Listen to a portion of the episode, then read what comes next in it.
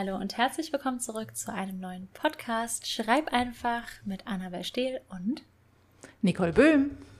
Wir sind wieder zurück in alter Glorie und haben es nicht verkackt, unser Intro zu sprechen. Das stimmt. Ja.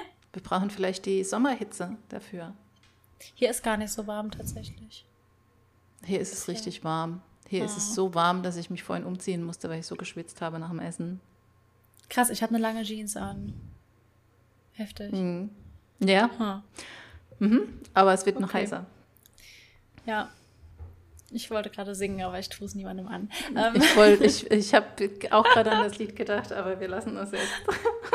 oh Mann, ihr könnt es, für uns singen. Ähm, Ja. Wie war deine Woche, Liebling? Das habe ich gewusst, dass du mich das fragst. Und bist du vorbereitet? Nein. Nein, natürlich nicht. Aber äh, meine Woche war richtig, richtig, richtig schön, weil ich erstens mal äh, mich mit netten Menschen getroffen habe und das äh, sehr schön war. Und ich sehr viel Freizeit hatte, das auch sehr schön war, beziehungsweise mir einfach genommen habe. Aber auch super konzentriert morgens geschrieben habe. Also momentan klappt das echt richtig gut. Und ich sitze total gerne früh morgens nach meinem Yoga, meinem Meditieren, sitze ich dann gleich, bleibe ich mal auf dem Balkon draußen und packe mir da meinen Laptop hin und ähm, schreibe halt gerade im Moment so in dieser herrlichen Morgenfrische. Es ist, ja, macht, macht sehr viel Spaß. Und äh, dann hatte ich am Freitag ein intensives Plotting-Gespräch mit Laura Kneidl über mein Geheimprojekt Nummer eins, was mir schon die ganze Zeit so viele Schwierigkeiten macht und an dem ich schon seit Januar schreibe. Ich will es eigentlich, es ist so schlimm. Krass, so lange Und- schon auch. Es ist echt richtig lang. So, Ja. ich habe in der Zwischenzeit ein anderes Buch beendet, ey. und äh, ja, wir haben drei Stunden nochmal über diesen Plot gesprochen ähm, und haben es, glaube ich, gefunden. Weil seit wir diesen Plot jetzt entzerrt haben und einen ganzen, ich habe einen ganzen Handlungsstrang rausgeschmissen, äh, fühlt sich alles so stimmig an und ich freue mich jetzt richtig arg aufs Schreiben und ich habe dann erstmal alles äh, natürlich neu geplottet. Also ich kann vieles von dem wiederverwenden. Der ganze Grundkonflikt ist auch tatsächlich immer noch der gleiche. Ich habe halt nur einfach eine Komponente aus diesem ganzen Ding rausgenommen. Also so eine Fraktion quasi und habe es mehr reduziert auf die beiden Protagonisten. Äh, es hat mich 30.000 Wörter gekostet. Ich habe nur ganz kurz gezuckt, aber es war okay. Oh Mann. Ja, es war schon bitter. Und dann, ähm, genau, bin ich so von 110 auf 80.000 runtergefallen und habe jetzt nochmal 3.000 rausgelöscht. Das heißt, ich bin jetzt nur noch bei 77.000. Aber es ist okay. Es ist jetzt Version Nummer 22, die ich jetzt schreibe. Ich hoffe, es ist die letzte Version, weil ich wirklich nicht weiß, ob ich nochmal die Kraft habe, wieder von vorne anzufangen, wenn es jetzt wieder nicht klappt. Es fühlt sich aber nicht so an, weil es ist jetzt echt das erste Mal, wo ich so richtig glaube, in dieser Geschichte angekommen zu sein. Und ich merke es auch daran, dass ich ähm, in der Zeit, wo ich nicht dran schreibe und andere Dinge tun, dass mir jetzt Szenen einfallen und so Gespräche einfallen und Dinge, die ich halt reinbringen will. Und das hatte ich jetzt eine ganze Weile nicht bei dem Buch. Und es freut mich einfach sehr. Es fühlt sich sehr erleichternd an. Ja. Glaube ich dir. Und äh, genau, mit auch ein Auslöser war, warum ich das jetzt nochmal so hardcore überarbeitet habe. Ähm, ich habe mir die Masterclass angeschaut von den, wie nennt man sie denn eigentlich, die Duffer Brothers? Duffer Brothers? Wie, wie, wie, wie spricht man die aus? Wahrscheinlich Duffer Brothers, oder? Wahrscheinlich, ja. Mhm. Also die, die Stranger Things geschrieben haben. Äh, von denen gibt es eine Masterclass auf masterclass.com. Ich will gar nicht so sehr gespoilert werden, weil ich sie noch hören muss. Ich spoilere doch gar nicht. Okay, gut, ich wollte.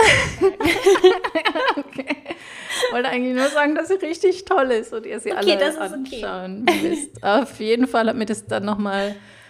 Äh, also, ich meine, klar, sie geben Tipps, die hörst du dann. Also, irgendwann kommst du ja immer an einen Punkt, wo du so alle Schreibtipps schon mal irgendwie in irgendeiner Form gehört hast. Aber manchmal bringt dir jemand einen Schreibtipp rüber und erst da geht dir so die Lampe auf, weil du denkst, ach ja, stimmt, so habe ich da noch gar nicht drüber nachgedacht. Und so ähnlich war es bei dieser Masterclass. Und mir sind einfach viele Dinge mal wieder aufgefallen, die ich in diesem Projekt ähm, nicht beachtet habe. Und ich halt wirklich gemerkt habe, dass ich mich extrem verzettle mit meinem Plot. Und dass ich das runterbrechen muss auf die Basis der Geschichte. Mhm. Ja. Und seit ich das gemacht habe, ist es viel, viel schöner. Und es macht wieder viel mehr Spaß. Ja. Voll schön. Genau. Und eigentlich hatte ich mir überlegt, ob ich heute Morgen anfange zu schreiben, als ob ich weiterschreibe, aber ich habe ja schon 77.000 Wörter. Aber ich habe jetzt beschlossen, dass ich wieder von vorne anfange ähm, zu überarbeiten und ähm, das, was ich habe, ich dachte halt schon zu schreiben. Das wäre irgendwann mein Blick gerade so, what? nee. Oh. nee, nee, ich überarbeite jetzt alles nur mal von vorne und passe so ein paar Kleinigkeiten an, weil sich ähm, die Protagonistin noch mal ein bisschen geändert hat. Und passe halt die Szenen an, die ich jetzt habe, damit die wieder ineinander greifen, weil ich habe das jetzt halt alles so ganz bunt zusammengestückelt aus den Szenen, die ich hatte und dann habe ich was weggeworfen, dann fehlt zwischendrin was und so. Und äh, ja, ich habe mir halt überlegt, bevor ich jetzt weiterschreiben kann mit neuen Dingen, gehe ich da einmal drüber und gucke, dass das wieder einen roten Faden hat. Weil ich mhm. glaube, es fällt mir leichter. Ich werde zwar wahrscheinlich die ganze Woche dafür brauchen, weil 77.000 Wörter ist jetzt schon, schon eine Ecke. Ja. Golden Hill Kisses hatte, nee, Nights hatte 85.000. Also fast so viel wie mein letztes äh, Romance-Buch, aber ja, ich werde es jetzt überarbeiten und dann schreibe ich weiter und dann wird es hoffentlich auch zu einem Ende kommen. Sehr schön. Ja, ich wollte zwischendrin schon sagen, du hast äh, Bianca besiegt, weil sie hat mir mal erzählt, dass sie Falling Fast, ich glaube aber nur den Anfang, nicht das gesamte Buch, auch 13 Mal umschreiben musste. Ja, das bist du mit deinen 22 Mal jetzt da auch noch weit drüber. Ja, es mhm. ist wirklich schlimm. Es macht keinen Spaß, so zu schreiben. Nee. Ich hoffe, es wird mir nie wieder so gehen. Ich hoffe, es wird mir ja. niemals passieren.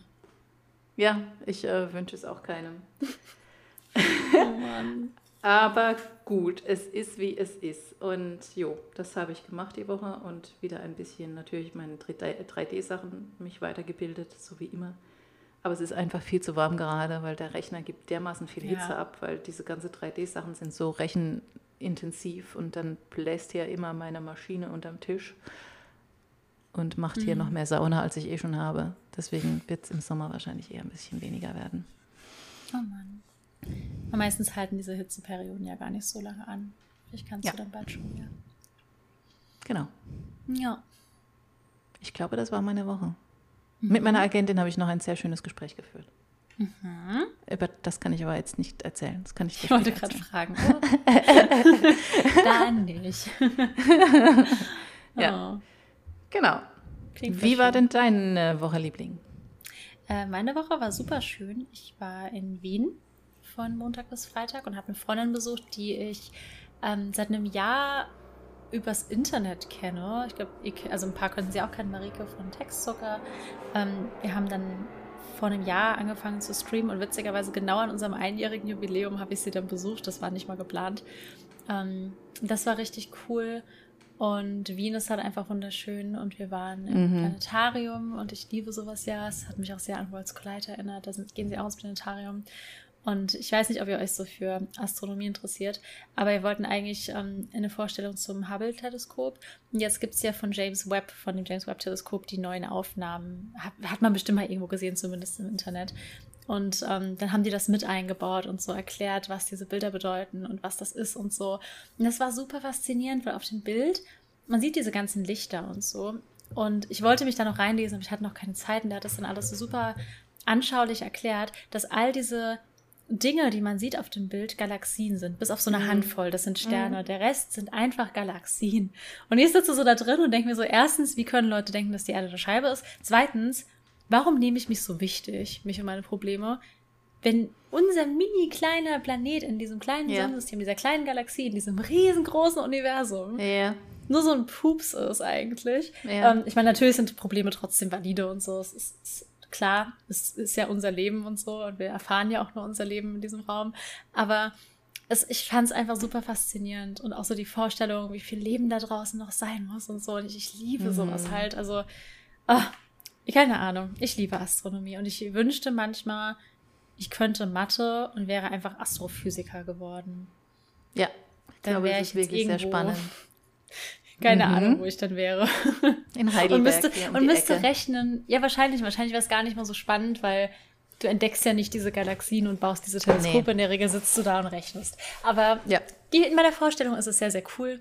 Ich tröste mich immer damit, dass ich Linguistin bin und irgendwann sollten wir Alien-Kontakt haben, werden sie natürlich mich, mich nicht mal, ähm, ich habe nicht mal ein PhD gemacht, aber sie werden natürlich mich einladen, um die Aliensprache zu entziffern. Natürlich werden sie das Habe ich mir vorgenommen, genau. Das denke mhm. ich mir auch. Und ja, ähm, nee, war, war eh voll schön, einfach in Wien auch mal wieder zu sein. Und ähm, genau, dann habe ich samstags sehr, sehr viel Arbeit nachgeholt und ich hatte auch eine lange Zugfahrt, habe ähm, überarbeitet, immer noch nicht geschrieben. Ich bin sehr gefrustet, aber ich habe geplottet und überarbeitet. Das zählt ein bisschen. Und ja, habe ja neue Jobs angefangen, die halten mich sehr auf Trab gerade. Ich habe Nicole gerade schon voll mhm. gejammert vom Podcast. Und gestern habe ich frei gemacht und ähm, sehr gut. Habe The Boys weitergeguckt. Äh, die dritte Staffel Oha. kam ja. Ja, endlich. Welche Folge ähm, bist du denn? Bei der ersten, weil ich musste, ich hatte in Staffel 2 nicht mehr, nee, ich hatte in Staffel 2 noch nicht mhm. alle geguckt. Ich dachte, ich wäre durch mit mhm. Staffel 2. Ähm, erste oder zweite Folge. Weiter kam ich gar nicht. Ähm, okay. Ja, das werde ich jetzt die nächsten Wochen oder hoffentlich Tage, vermutlich Wochen ähm, fertig gucken. Ja, ist noch ein bisschen was vor dir. Mhm. Ja, ich habe mit Dings angefangen. Äh, erstens habe ich noch eine Frage zu Wien. War dir in, im Sissi-Schloss? Nee, da war ich schon mal. Ich war ja, ah, super oft schon in Wien. Ja, ja ich habe da mal drei Monate gewohnt. Aber Wien ist echt eine richtig schöne Stadt. Im Schloss? Ja, im Schloss, genau. Cool. Jeden Morgen in meinem Was Garten. eines der Exponate. Ja. Jeden Morgen im Garten flaniert. Sie, sie ist, äh, hier, die hat auch so einen Fitnessraum. Die hat immer so viel Fitness gemacht. Mhm. Alle ihre Geräte so benutzt. War cool. Cool. Die Dienerschaft hat ein bisschen zu wünschen übrig gelassen. Aber sonst war es sehr gut. Wie gut, das wäre einfach so, keine Ahnung, Autorin besetzt irgendwie das Dissy-Schloss und treibt da einfach Sport. Das wäre richtig mutig auch. Ja. Ja. Wahrscheinlich wird man nicht weit Aber kommen, du guckst aber... auch so, als hättest du Lust drauf gerade. ja, ich war tatsächlich mal ein sehr großer, äh, mich hat es sehr interessiert, was mit dieser Frau ja. passiert ist. Mich auch, ich jetzt nicht nachdem sagen, ich Elisabeth Fan. gesehen habe. Mhm. Aber genau, ich habe ja damals, äh, wann kam das raus? Es ist ja schon Asbach uralt. Es ist super alt. Ich weiß es gar nicht. 90? 95? Ja, könnte sein. Ich, ich, will sagen 90, aber ich weiß nicht, ob das zu früh ist. Na, auf jeden Fall habe ich es damals auch in Wien gesehen. Ich habe es, glaube ich, schon so überall gesehen, wo das jemals lief. Und äh, fand es sehr, sehr, sehr, sehr spannend. Und dann habe ich mich so in dieses ganze Sissi-Thema eingelesen und dann musste ich natürlich auch ins mhm. Schloss Schönbrunn. Schönbrunn ist es, ja. ne? Guck mal, wie, ja, genau, wie, wie viel ich noch weiß davon, ey. du sagst, du hast es überall gesehen, aber tatsächlich geht das ja in China krass durch die Decke. In China habe ich es noch nicht gesehen, aber ich ja. habe die chinesische äh, oder die koreanische Aufnahme tatsächlich. Ah, okay, cool. Und die ah. ungarische habe ich, hatte ich sie oder ich habe es, also irgendwie, ich habe mir damals dann auch alle möglichen Aufnahmen besorgt. Da gab es noch ja. CDs und noch kein Spotify. Ja, dieses Zeitalter. Für alle, die es nicht, nicht kennen, ist es ein richtig, richtig gutes Musical über ähm, Sissy, die wir alle aus den Filmen kennen, aber eben es ist ein bisschen historisch akkurater als die Sissy-Filme. Ja. Ja, beschäftigt sich so mit so der mentalen cool. Gesundheit der Leute und so, die nicht so gut war. Und ja. Ja, ja genau. Ich habe das auch, ähm, meine ganze Sissy-Liebe habe ich dann auch in die Musical-Schule damals, weil das war halt, mhm. da war ich wirklich extrem in, in, im Thema. Und dann habe ich das auch immer, ähm, es, es gab es ja damals nur auf Deutsch, ich weiß gar nicht, ob es jetzt mittlerweile, ich glaube, es lief auch noch nie, es lief noch nie am Broadway oder so. Keine Ahnung. Ähm, was auch richtig cool wäre. Und es gab es halt nur auf Deutsch und dann habe ich aber meine Lehrer immer so sehr bearbeitet, dass ich das auch singen durfte. Also ich gehöre nur mir, habe ich dann singen dürfen. Ah, oh, schön. Und es war richtig, ich habe es dann auch auf Deutsch gesungen. Und irgendwann kam eine englische Übersetzung, die Pia Daus äh, gesungen hatte und dann habe ich mir die Lyrics daraus gezogen, dann konnte ich dann auch auf Englisch singen. Mhm. Aber ich fand es sehr schön von meinen Lehrern, dass sie mir das erlaubt haben, dass ich, ja. weil ich so viel Leidenschaft für dieses Musical hatte, dass ich ja, singen durfte. Ich. Es war einfach grandios. Durch das mhm. Musical habe ich Mark Seibert kennengelernt, also kennengelernt natürlich nicht, mhm. aber habe ihn auf der Bühne gesehen, kennen und lieben gelernt quasi als Musiker. Mhm. Ja, einfach ein gutes Musical. Ja. ja, aber nein, ich war diesmal nicht im Schloss. Und was ich noch sagen wollte, Geschichten, die im Lektorat niemals erlaubt werden, weil ich so meinte, so, hm, ja, du würdest bestimmt nicht in das Schloss schaffen. Bei der Queen wurde doch auch mal eingebrochen und dann war jemand einfach in ihrem Schlafzimmer und so. Ich glaube, sowas funktioniert. Wenn du mit einem Selbstbewusstsein einfach durch so ein Schloss marschierst. Das kann sein, aber in, in, Schönbrunn wohnt ja keiner mehr. Nee, aber zumindest. Ich wette, da könntest du auch einfach so tun, als würdest du irgendwie gerade eine Vorführung machen, wie diese Sportgeräte funktionieren, dann kannst du auf jeden Sportgeräten. ist jetzt, soll euch nicht anstiften, macht es nicht, bitte nicht. Ähm, aber es, ich wette, man würde es hinkriegen. Ja, kann sein. Ja. Schön, schönes Thema, auf das wir eigentlich gar nicht hinaus wollten. Aber ja, brecht bitte nicht den Schlösser ein. Nee, bitte nicht. Ah, Mist, du hattest vorhin irgendwas gesagt, wo ich so dachte, merk es dir, das kannst du später voll als Überleitung nutzen. Weiß ich nicht mehr. Verdammt. Mist. Aber dann frage ich richtig, richtig schlecht. Hast du in letzter Zeit irgendwas gelesen, was dich beeindruckt hat? das ist aber eine schöne Frage, Annabelle. Ja, nicht wahr? Die kam mir ja. gerade so richtig spontan. Ja, ich dachte, wow. frage ich doch mal. Krass, ja, ja, tatsächlich. Was für ein lustiger Echt? Zufall. Erzähl mir mehr. ich hat jetzt gerade irgendwie gute Zeiten, schlechte Zeiten Vibes. Weil ich so schlecht geschauspielert habe? Nein, wir beide. Ach so. Hast du jetzt gerade die wundervollen SchauspielerInnen von Gute Zeiten, schlechte Zeiten getestet? Ich habe nie Nein, gesehen. das würde ich niemals ich tun, weil ich kenne auch Leute, die da mitgespielt haben. Deswegen oh. ist das natürlich keine Beleidigung. ähm, ja, ich habe tatsächlich was gelesen bzw. gehört, weil ich höre ja meistens mhm. meine Bücher und zwar äh, Scythe, den zweiten Teil. Ich glaube, der erste heißt Hüter des Todes und der zweite Zorn der Ich habe es auf Englisch gelesen. Ja, ja doch, kommt glaube ich. Ja, von Neil. Ähm, du hast vorhin du hast anders. Chesterman hast den ausgesprochen. Ich hätte ihn jetzt Schusterman ausgesprochen, aber wahrscheinlich ist deine oh, Aussprache ich, glaub, ich glaube Chesterman, ja. Ja, es, es, es klingt richtiger. Genau. Äh, ich, ich weiß noch nicht mal mehr, wie diese Bücher in meiner Playlist gelandet sind. Ich weiß es. Hast, hast du mir die vielleicht mal empfohlen? Ich habe sie jedem empfohlen und keiner hat auf mich gehört. Nee. So wie immer. Ja. Aber ja. Aus irgendwelchen Gründen war dieses Buch in, meinem, in meiner Playlist drin und ich war auf dem Rückweg, ich, war, ich, weiß es, ich weiß noch immer, wenn ich dieses Buch angefangen habe, auf dem Rückweg von Frankreich und dachte, ich brauche jetzt noch was für die letzte Stunde. Und ähm, dann habe ich dieses Buch angefangen.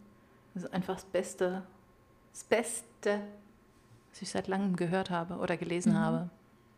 Ich liebe alles an dieser Geschichte.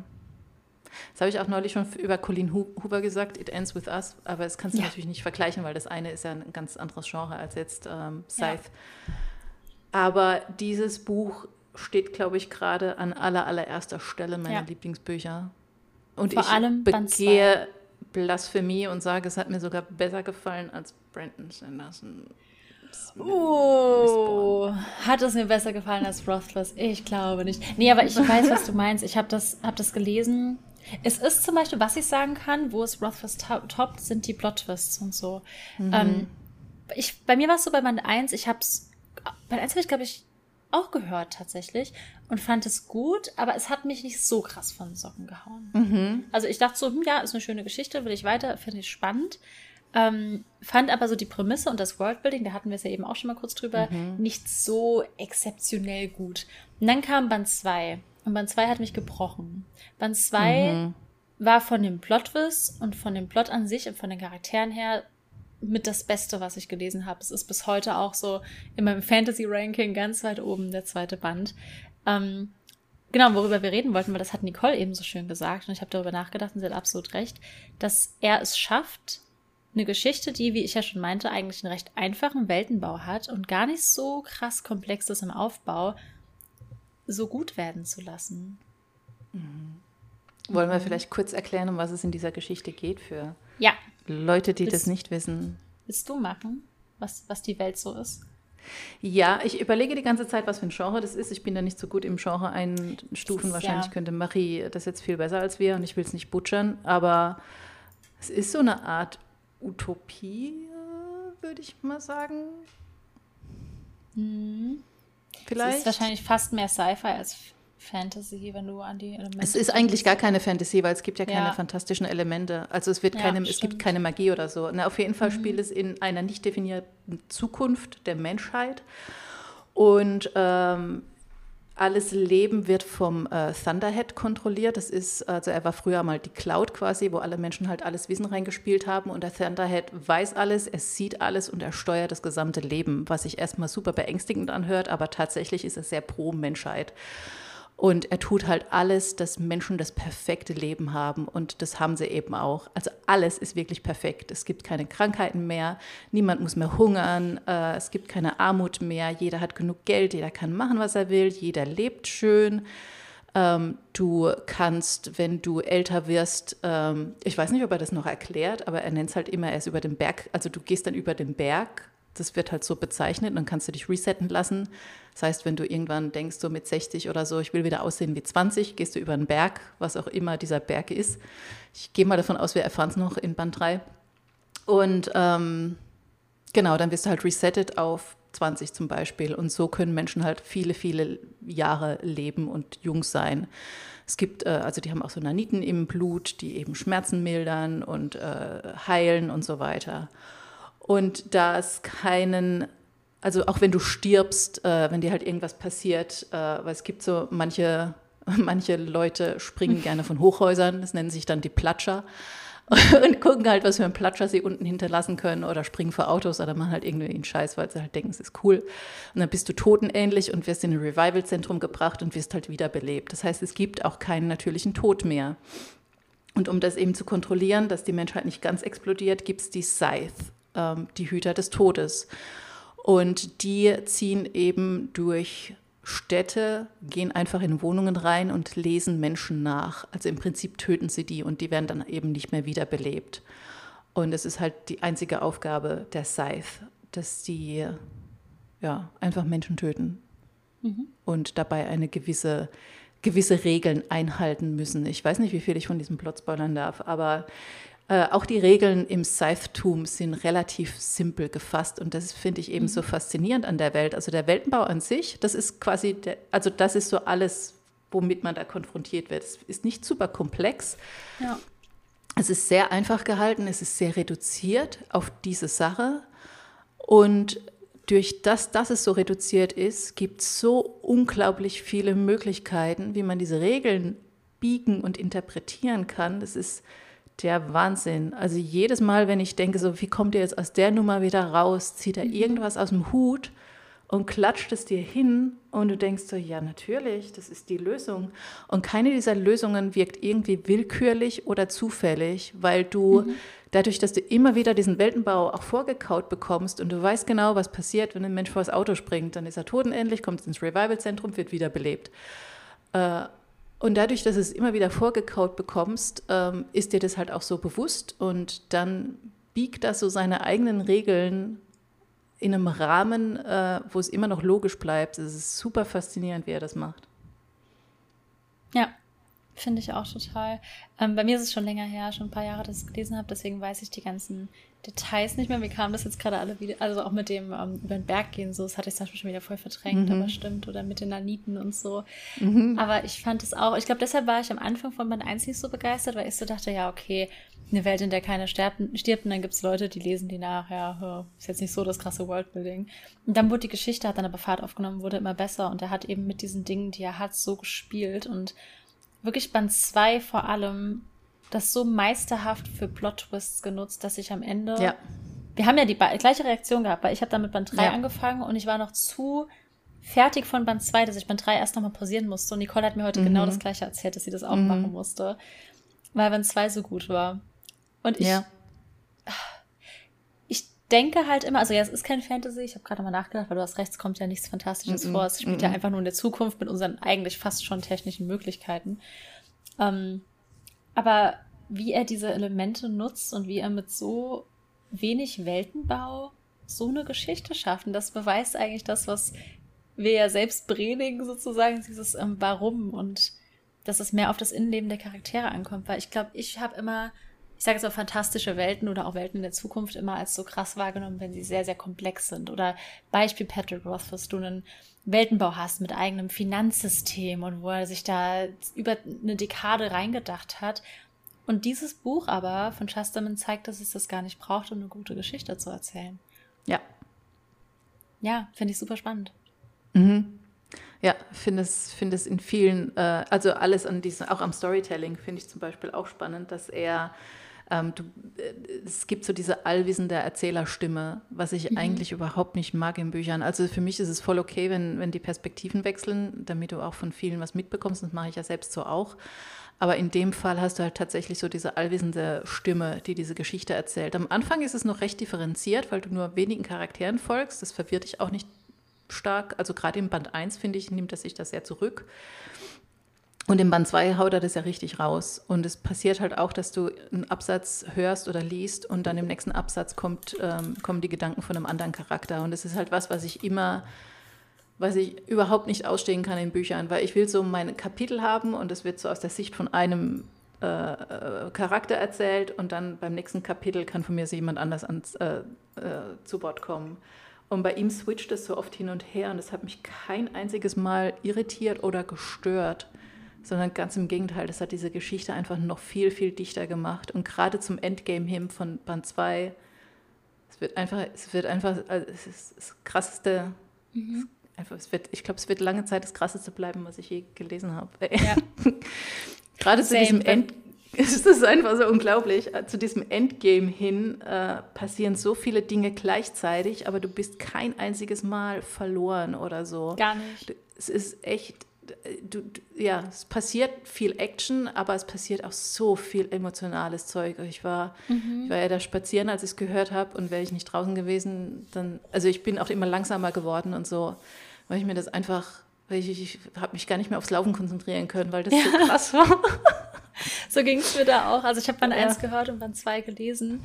Und vor allem werden auch noch mal Personen und Dinge aufgegriffen aus Band 1, wo ich noch so dachte, so ja, okay, hm, relativ normaler Plot, die dann aber relevant werden und dann mhm.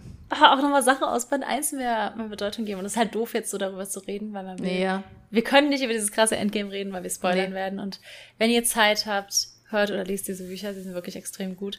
Ja. Und ähm, ich hätte jetzt, ich habe richtig Lust, das nochmal zu hören oder zu lesen und so ein bisschen zu analysieren mit meinem heutigen Wissen als veröffentlichte Autorin sozusagen, wie er das macht. Weil damals, als ich das gehört habe, habe ich noch nicht mal Breakaway angefangen zu schreiben. Das ist schon super lange her. Und ich glaube, heute würde ich noch mal ganz anders drauf gucken und wäre noch begeisterter. Und ich war da ja. schon richtig, richtig begeistert. Ja.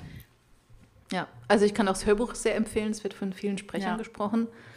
Äh, es ist eine sehr, sehr, sehr gute Umsetzung. Also es ist wirklich auch ein Genuss, es anzuhören. Und ja. äh, es ist, ja, alles, glaub, eine, alles ist einfach gut.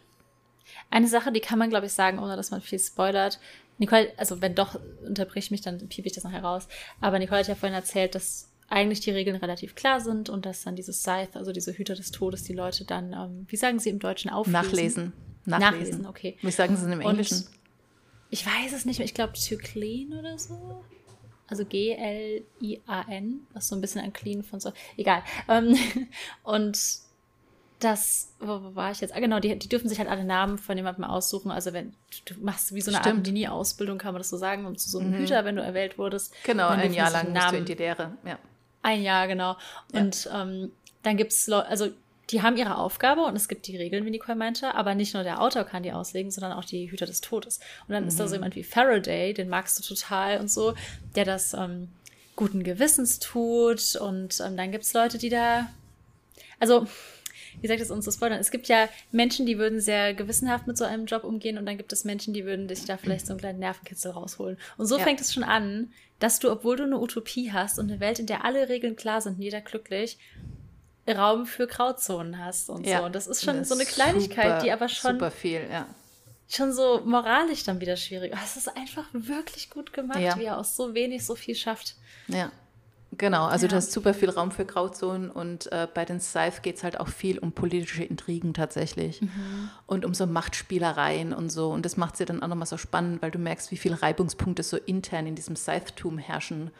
Und ähm, ja. das, wie du eben gesagt hast, ich meine, manche Menschen, also manche Scythe sehen halt ihre Aufgabe als wirklich so Dienst an der Menschheit, weil du musst, also es müssen halt Menschen sterben, weil sonst explodiert unser Planet, wenn immer nur wieder welche geboren werden. Und es, der Tod gehört halt zum Leben dazu. Und äh, manche sehen es so als ihre heilige Pflicht und haben aber auch selbst damit zu kämpfen, dass sie Menschen töten, weil das ja auch was mit denen macht, wenn sie so 100 oder 120 Jahre im Amt sind und da einfach schon so lange Menschen nachlesen und äh, die werden ja auch angefleht, dass sie nicht sterben, also dass Menschen flehen die dann auch an und sie wollen nicht sterben und äh, betteln oder was auch immer. Oder manche kämpfen auch dann gegen die Scythe, weil sie nicht sterben wollen. Also die müssen auch schon viel mitmachen. Und andere Scythe sehen sich so eher als die Götter, weil sie halt diese Macht haben, mhm. den Tod zu bringen. Und da merkst du schon, wo so die Diskrepanzen losgehen und wo so die Reibereien kommen. Und das macht es halt so unglaublich spannend. Und in diesen, und die Scythe haben wirklich nur sieben Regeln, an die sie sich halten müssen. Und in diesen simplen, einfachen Regeln liegt so viel Interpretationsmöglichkeiten. Es ist, ist echt der Wahnsinn, weil man denkt immer so wenig, also so es sind ganz klare Regeln, sind ganz einfach und du denkst so, da kann man ja nicht so viel falsch machen quasi. Mhm. Aber du kannst halt die super gut dehnen, ohne dass du dagegen verstößt. Ja. Ja. Ja, ich wollte gerade mal die sieben Regeln noch googeln, weil ich sie nicht mehr im Kopf habe. Ähm, aber das war halt das, was wir heute ansprechen wollten, weil ich habe ja so erzählt, dass ich mit meiner High Fantasy zum Beispiel, und da stehe ich auch immer noch zu, weil es bei der Geschichte passt, dass ich dann noch sehr, sehr, sehr, sehr lange warten muss, weil ich noch dieses und jenes ähm, plotten muss und mich da noch reinlesen muss. Aber ich finde, dieses Buch zeigt perfekt, dass es nicht nur so funktioniert, sondern dass es auch leicht, was heißt leichter, da macht es ja damit nicht leicht, aber dass es halt mit einem weniger komplexen Worldbuilding genauso gut funktioniert. Mhm. Und ähm, bei der Geschichte, wenn nicht sogar besser, weil ich glaube nicht, dass es ihm dass es der Geschichte mehr gegeben hätte, wenn es komplexere, engere Regeln gegeben hätte. Ganz im Gegenteil, er nutzt es ja total, dass es nur diese einfachen sieben Regeln gibt. Ja. Ja. Ja. Ja, ich würde mich echt auch gerne mal mit ihm unterhalten, wie so sein Schreibprozess bei dieser Geschichte war. Ich kann mir vorstellen, dass es wirklich sehr schwer war, sich das alles auszudenken, weil es auch eine sehr, sehr schlaue Geschichte ist. Und was mir halt mhm. richtig gut gefallen hat, ist, dass die Charaktere halt auch so klug sind und dass du als, als Leserin äh, auch so ernst genommen wirst, dass du das alles, dass du allem folgen kannst, weil ich habe mir nämlich jetzt vor kurzem, äh, ich habe mit Resident Evil, mit der Serie angefangen. Ich werde nicht spoilern oder so, aber diese erste Folge, ich, ich, ich werde nicht weiter gucken als die erste Folge. Die erste Folge hast du wirklich das Gefühl, wie wenn die ihre Zuschauer verarschen wollen, weil das so dumm ist von, von allem, von es ist wirklich, da, da, passieren Dinge, wo du denkst, oder du sitzt dann da und guckst dir das an und denkst, so wollt ihr mich eigentlich verarschen? Ich, wie, wie soll das denn funktionieren? Mhm. Und ähm, das mag ich halt nicht an Geschichten, weißt du, auch wenn die Charaktere einfach dumm sind und so. Also es war auch bei Obi-Wan ja. zum Beispiel der Fall. Ich weiß nicht, ob du Obi-Wan gesehen hast. Was nee, auf Disney, ich fand Disney Plus schon so schlecht, dass ich keine Lust mehr oh, oh. Ja, ich weiß, ich überlege gerade, was schlimmer war. Ich glaube, Boba Fett war tatsächlich noch ein bisschen schlimmer als Obi-Wan. Ja. Aber Obi-Wan kratzt schon sehr, sehr, sehr nah an diesem Ding.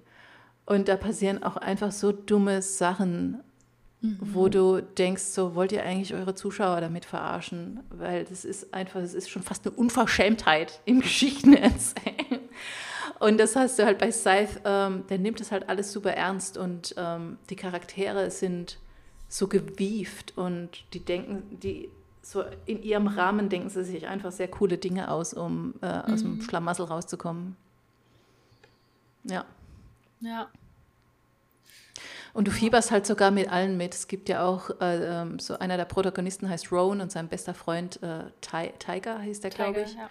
Tiger. Und ist so ein ganz simpel gestrickter Charakter, der am Anfang recht unscheinbar wirkt und mhm. der spielt halt später nochmal eine größere Rolle. Und selbst mit diesen Charakteren, die nicht so viel vorkommen, sondern halt nur wenig Screentime haben, aber dass sie dafür sehr eingängig sind in ihren Charaktereigenschaften, weil halt auch da wieder ähm, alles reduziert auf so ein, zwei mhm. Dinge, auf die konzentriert er sich dann aber voll und ganz, weil Tiger zum Beispiel, ich glaube, das ist auch kein Riesenspoiler, passiert auch, glaube ich, so, war das nicht der, der immer geplatscht ist? Doch, der war das. Der, das, das ja. war halt so ein Hobby von ihm, dass er von Hochhäusern springt und dann halt guckt, was für ein Platscher er unten hinterlässt. Ja. Und ähm, der war halt so immer der Partymensch und du wolltest halt immer leicht haben im Leben und es war nicht der schlauste Typ, also er hat einfach viel auch nicht mitbekommen und er hat so in den Tag reingelebt. Und das sind so seine Character Traits, wo du vielleicht denkst, na, was ist denn das für ein Langweiler? Aber überhaupt nicht, weil ähm, der so plastisch dargestellt wird, mhm. dass du echt das Gefühl hast, du kennst den. Obwohl der nicht so viel Screentime hat wie andere Charaktere, ist er mir ähm, wirklich sehr ans Herz gewachsen mit der Zeit. Voll. Und als er dann ein bisschen mehr Raum bekommen hat, äh, war das einfach so richtig krass und schön von Ja. ihm zu lesen. Und so ging es mir mit so vielen Charakteren in diesem Buch. Ihn meinte ich übrigens vorhin, als ich so meinte, ja, und dann haben Dinge aus Band 1 ganz am Anfang nochmal Relevanz und so. Ja. Und ich glaube, weil er sich nur an ein paar Details pro Nebencharakter zumindest ähm, aufgehängt hat, hatte man die direkt wieder im Kopf und man wusste, ah, der ist doch so und so. Und es ist ganz egal, dass der vielleicht 100 Seiten mal nicht vorkam und so. Du weißt Genau. noch, du hast ein ganz, ganz klares Bild von ihm im Kopf und merkst dadurch auch leichte Veränderungen ganz, ganz krass. Ja. Und ähm, Tom Orgel, ähm, damals bei Blausteinkrieger habe ich ein Interview mit ihm geführt und er hat auch erzählt, dass er bei Charakteren, wenn er sie macht, gerade bei Nebencharakteren, ähm, sich immer drei Merkmale überlegt. Also zum Beispiel so ein optisches, sowas wie hat eine Narbe einmal so quer über die Wange, dass man ihn optisch wieder erkennt. Ähm, gestikuliert viel beim Sprechen und irgendwie so, keine Ahnung, hat mal zwielichtige Machenschaften da und dort gehabt. Einfach immer drei Dinge pro Nebencharakter und das funktioniert wirklich, wirklich gut, weil ich habe von deren Nebencharakteren bei Blausteinkrieger auch immer ein ganz, ganz klares Bild gehabt. Ich wusste immer, wer der ist, der so eine leichte ähm, krumme Nase hat und so. Also man wusste immer direkt anhand dieser drei Merkmale, wer wer ist. Und vielleicht braucht es manchmal für Nebencharaktere gar nicht mehr, um erstmal ein klares Bild zu schaffen. Dass sie dann später noch komplexer werden und so, klar. Aber einfach, dass man sie so auseinanderhalten kann. Ja. Ja, das, das hat er echt gut gemacht. Und da kommen schon viele Charaktere vor in diesem Buch. Ja. Ja, allein die ganzen. Scythe und auch die Auszubildenden und Familien hängen da ja noch mit drin teilweise. Ja, und gerade in Band 2 wird, wenn, kommt ja dann auch nochmal Grayson mit rein und so. Und da werden es echt viele Charaktere, aber auch da verlierst du halt irgendwie nie, ähm, nie den Überblick. Ja. Ja. Und was ich auch noch sagen muss, ich liebe den Thunderhead. Es ist genauso wie bei Illumina. Ich liebe Aiden. Ich liebe immer so künstliche Intelligenz-Thematiken einfach. Mhm. Und das hat er halt auch richtig, richtig gut gemacht. Ja. Der Thunderhead. Ja. Ja. Ja, genau, der kriegt dann, der, der erzählt auch noch Geschichten und so und wie er die Menschheit so wahrnimmt. Und es wird zum Teil ein bisschen philosophisch, aber einfach richtig, richtig schön. Es passt Wahnsinn. aber mit seinem Philosophischen auch einfach sehr, sehr gut Mhm. zum ganzen Plot und Buch. Und was Ja. mir auch gefällt, ist, dass er, ich meine, er hebt die Eskalationsstufe Stufe immer extrem an. Also gerade jetzt äh, in Band 2 mit Grayson, das ist auch ein Charakter, der auftaucht und so erstmal so ganz low ist quasi auch in seiner, also er heißt schon Grayson. Er stellt sich auch, also du kriegst den auch schon so eingeführt, so er heißt Grayson, er ist quasi Gray, er ist nie aufgefallen, seine Eltern haben ihn auch einfach in Ruhe gelassen, weil die haben einfach so viele Kinder bekommen, dass sie sich um den nicht geschert haben. Und er ist wirklich so ganz, ganz, ganz unten und so ganz unscheinbar auch in seinem Wesen und in seiner Art. Und mit dem passieren einfach noch so krasse Sachen. Ja. Und was, was ich halt echt heftig finde, es gab so einen Punkt, ich werde nicht spoilern, keine Angst, aber es gab so einen Punkt, wo ich dachte so, Alter, ich kann jetzt nicht mehr, dem muss doch jetzt mal was, also kommt dir mal einen Schritt entgegen und dann Ja, setzt er einfach nochmal echt ein. nicht gut. Dann setzt er einfach nochmal eine drauf und nochmal eine. Und der Autor traut sich halt so viel mit diesen Charakteren. Und du, du sitzt da auf deinem, nee, ich war ja nicht gesessen, ich bin ja spazieren gegangen, aber du sitzt quasi auf deinem Stuhl und, und denkst dir die ganze Zeit so, ey, komm, dir, dir passiert jetzt bestimmt gleich was Gutes und so. Und, Dann passiert noch mehr Schlechtes. Und gleichzeitig, auch. Äh, ja, und du willst es nicht, dass es denen passiert. Und gleichzeitig ist es auch cool, weil das Ja. wiederum, das, was denen passiert, ergibt dann wieder so viel Sinn Mhm. Im Kontext der ganzen Story. Es ist wirklich, ich muss, es ist echt ein Meisterwerk. Ich finde es, ja, Ich finde, Es ist oh, das ist so schön, dass endlich, endlich, ey. Ich habe das damals gelesen und keiner kannte es. Ich konnte mit niemandem reden. Ich glaube, da waren die noch nicht mal auf Deutsch draußen und ich saß Oh da einfach so und war so gehypt. wie schlimm zwei. das gewesen sein muss. Ich, ich, Ja, ich muss jetzt, ah, ich habe sehr viel Redebedarf. ich muss Band 2 vielleicht einfach nochmal hören. Was Ja. ich aber auch gut finde, und das vielleicht ist, ist für mich auch wirklich ein Schreibtipp, weil das hat mich irgendwann bei Sarah J. Maas gestört, dass sie es nicht mehr so gemacht hat. Dieses Kill your darlings oder make your darlings suffer und so. Und das kann er ja auch sehr, sehr gut. Und ähm, dass man Leute in Büchern, Betonung darauf, ähm, auch mal leiden oder halt auch ganz verschwinden lassen darf, weil das passiert wirklich, wirklich oft nicht. Und ich habe letztens gemerkt, dass dadurch, dass es nicht mehr passiert in Büchern, Beispiel Sarah J. Maas, das hat mich irgendwann angekostet, dass alle wiederkamen, obwohl sie angeblich tot waren, du fieberst nicht mehr mit. Du weißt, sie holt sie eh wieder zurück. Und das hat mich anscheinend so stark geprägt, dass das in Medien so oft gemacht wird, dass ich letztens ein Videospiel gespielt habe, da ist eine Person verstorben in dem Spiel und sie ist wirklich verstorben, aber du hast die Leiche nicht gesehen und ich habe einfach bestimmt noch zwei Stunden, ich habe gestreamt und ich war die ganze Zeit so, nee, der ist nicht tot. Wir haben ja nicht gesehen, dass er stirbt, der ist nicht tot. Und dann war das Spiel zu Ende und er war einfach tot und ich habe einfach das ganze Spiel über nicht mitgelitten. Es wäre voll emotional mhm. gewesen, aber ich war so, nee, ich habe ja nicht gesehen, dass er tot ist. Klar kommt er in zwei Kapiteln wieder. Nee, kam er nicht, er war tot. Und das hat mir wirklich mein Spielerlebnis versaut, dass ich so fest damit gerechnet habe, dass der eh wiederkommt. Ich habe überhaupt nicht emotional reagiert. Und ja. ich finde es so schön, wenn AutorInnen oder generell Kunstschaffende sich wieder tr sowas trauen, weil mir das echt mm. gefehlt hat. So wie bei Game of Thrones eben. Ja. Ja. Bringt sie um. ja, und lasst sie dann halt auch tot, das stimmt schon. Ja. Wobei ich da jetzt nichts zu Dings sagen will, zu Scythe. Nee, es war jetzt auch nur, weil du, es war ja. jetzt auch gar nicht mal auf den Tod bezogen, sondern auf dieses Leiden lassen.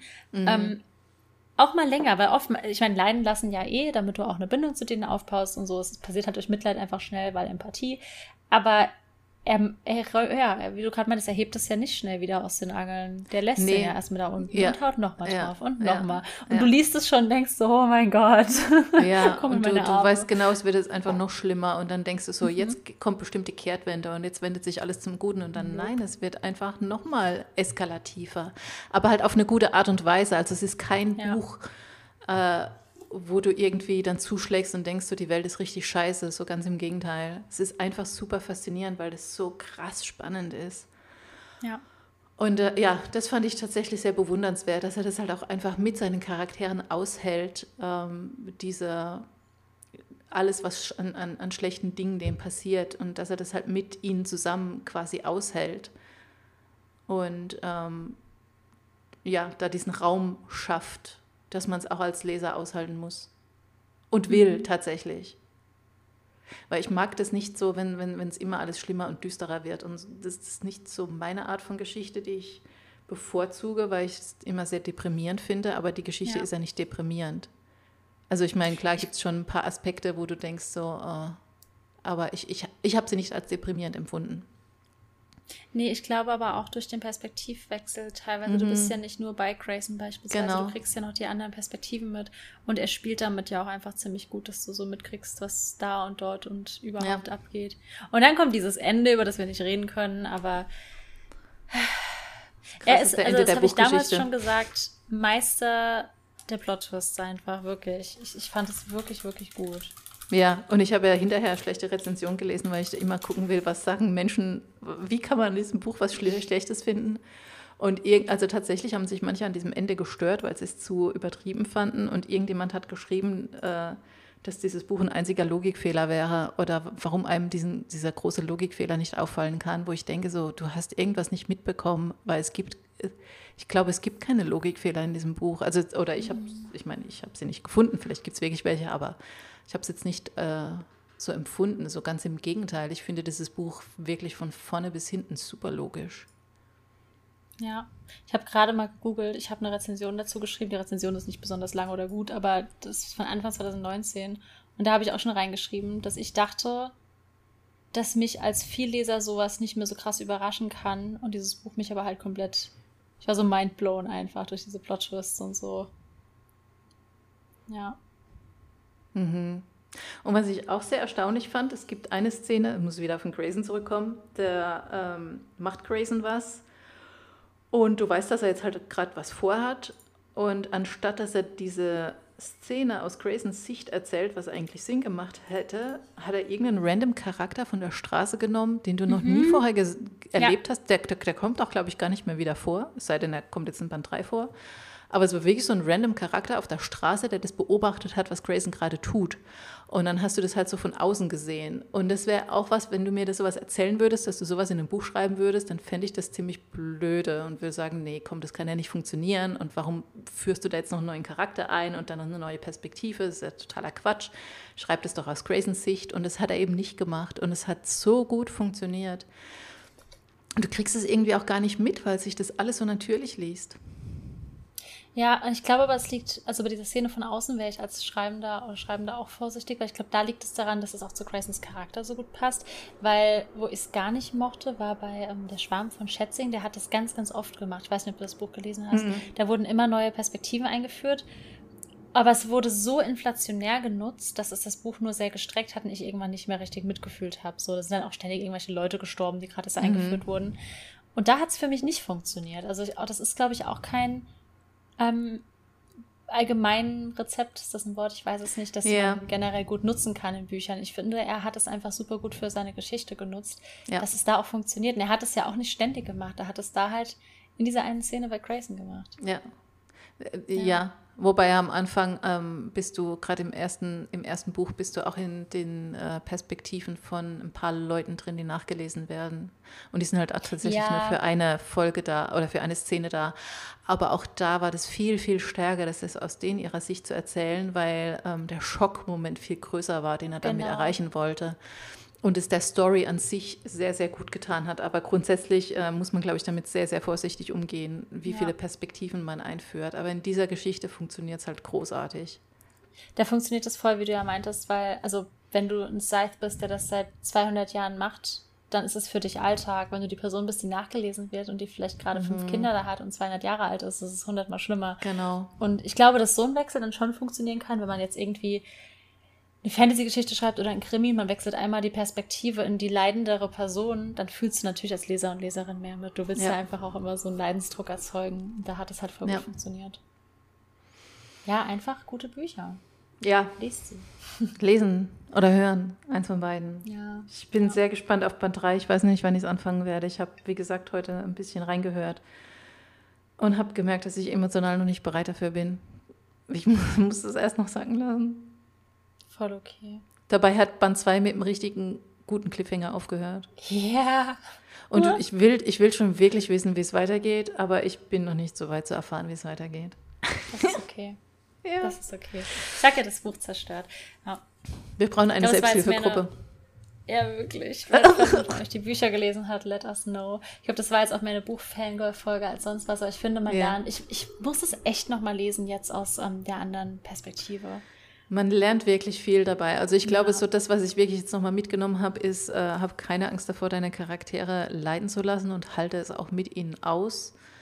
Und mhm. äh, du brauchst keinen komplexen Weltenbau, um eine geile Geschichte zu erzählen. Mhm. Und Simplicity einfach. weniger einfach, ist mehr, manchmal auch. Ja, weniger ist mehr, ja. tatsächlich, ja. Und es ist ja auch das Coole bei ähm, Sand. Ich habe ihn gesagt schon wieder. Du hast ihn vorhin schon gesagt. Ich weiß, ich muss aber die Blasphemie von vorhin aufheben. Das ist so das Geniale. An Mistborn von Brandon Sanderson. Die haben auch ganz, ganz klare Regeln, wie ihre Magie funktioniert. Und es sind sehr simple Regeln und du verstehst die halt sofort. Also die kannst du in, in zwei Sätzen erklären und du verstehst die halt sofort. Und dadurch, dass sie so simpel sind, hat er einfach auch wieder so viel Spielraum in diesen Regeln. Ja. Das ist wirklich cool. Ja. Und nicht nur Spielraum in den Regeln, du hast auch mehr Raum, die Geschichte zu erzählen, weil wenn du einen super mhm. komplexen Weltenbau schaffst, den du erst erklären musst, ich nenne jetzt nochmal Patrick Rothfuss, weil der Weltenbau ist komplex, aber ich meine, es ist auch keine, keine fast-paced Story. Du mhm. erlebst halt Quoth als Kind an, wie er die Welt auch verstehen lernt und so lernst das mit ihm. Und es dauert sehr, sehr lange, bis du diese Welt begriffen hast und das Magiesystem und die Finanzen und die unterschiedlichen Städte und die Universität und die Bibliothek. Und das lernst du alles mit ihm. Und ich liebe dieses Buch, wie gesagt, aber es ist ein enormer Weltenbau und das könnte, bei Scythe würde das ja gar nicht reinpassen. Und bei ihm funktionieren diese klaren Regeln so gut und lassen halt sehr, sehr viel Raum für die Geschichte und für die ganze Handlung, die ja auch super schnell an Fahrt aufnimmt und so. Ja. Ja, ja das stimmt. Also kommt vielleicht echt drauf an, was für eine Art von Geschichte man erzählen möchte. Ja. Mhm. Ja, aber einfach toll. Wirklich gut. Ich bin sehr, sehr happy, dass du das gelesen hast, Nicole. Ja, ich auch. Ich werde berichten, wenn ich ja. Band 3 gelesen habe. Bin ich dann genauso ja. fertig. Sag mir nichts drüber. Ich will. Ich Mache ich nicht. Bin gespannt. Ich bin einfach sehr gespannt. Sei das. So. Ja. Und traurig, wenn es dann vorbei ist, fürchte ich, dass ich in eine sehr schlimme, sehr schlimmen Book-Hangover stürzen werde. Dann kannst du noch mehr von ihm lesen. Ja. Dry äh, habe ich gelesen, das steht hier hinter mir, das habe ich dir schon erzählt, da geht es um Wasserknappheit, als gerade äh, Corona anfing und da waren da alle Straßen leer und ich bin so mit dem Hörbuch durch die Straßen gelaufen, da waren auch alle Straßen leer. Ich habe das Buch deshalb sehr gefühlt. Also, ja. Ja. Ja, mhm. schön. Das mhm. war eine kleine Fangirl-Folge mit ein bisschen Schreibweisheit. Ja. Punkt. ja. Mehr habe ich nicht zu Aber sagen. nee, doch, ich habe noch ganz viel zu sagen, aber ich kann nicht mehr sagen, was sonst spoiler ich. Ja. Aber ist ja auch irgendwie ganz schön, wenn man so aus Gelesenem. Deshalb hilft ja auch Lesen beim Schreiben, weil man da ja was rauszehren kann. Total. Ja, Ja. genau. Lest die Bücher. Das Mhm. ist jetzt noch meine Schlussbotschaft. Ja. Punkt. okay. Und ähm, wenn ihr Themenwünsche habt, die nichts mit, äh, was wir so gelesen haben, zu tun haben, schreibt uns gerne Ja. Nachrichten auf Instagram oder so und äh, lasst gerne Themenwünsche da. Genau. Genau. Ansonsten klinken wir uns jetzt aus, reden noch weiter über diesen genialen Plot, über die Dinge, über die wir jetzt nicht reden konnten. Nochmal eine Stunde. nee. Ihr werdet von nichts ausgeschlossen. Ähm, ja, habt eine, eine schöne Woche, ein schönes Wochenende, wann immer ihr das hört. Ja. Guck gerade. Oh, und wenn ihr das hört, könnt ihr mein Buch noch gerade vorbestellen, weil das ist dann weniger als eine Woche vor Release. Oh, sehr gut. Macht das mal. Sind nicht so Mhm. viele Plotwists drin, sage ich direkt. Ist auch nicht so Ja. geil wie Thunderhead, aber schon auch ganz gut. Und es sieht auch sehr schön aus. Ja. Ja. Ich freue mich sehr, wenn meins kommt. Ich habe es auch schon vorbestellt. Oh, ich habe es nicht vorbestellt. Du meinst, du war auch schon da. Ja. Hehe. okay. Dann Bis euch dann. allen einen schönen Tag. Lest das Buch. Ja. Bis dann. Tschüss. Tschüss.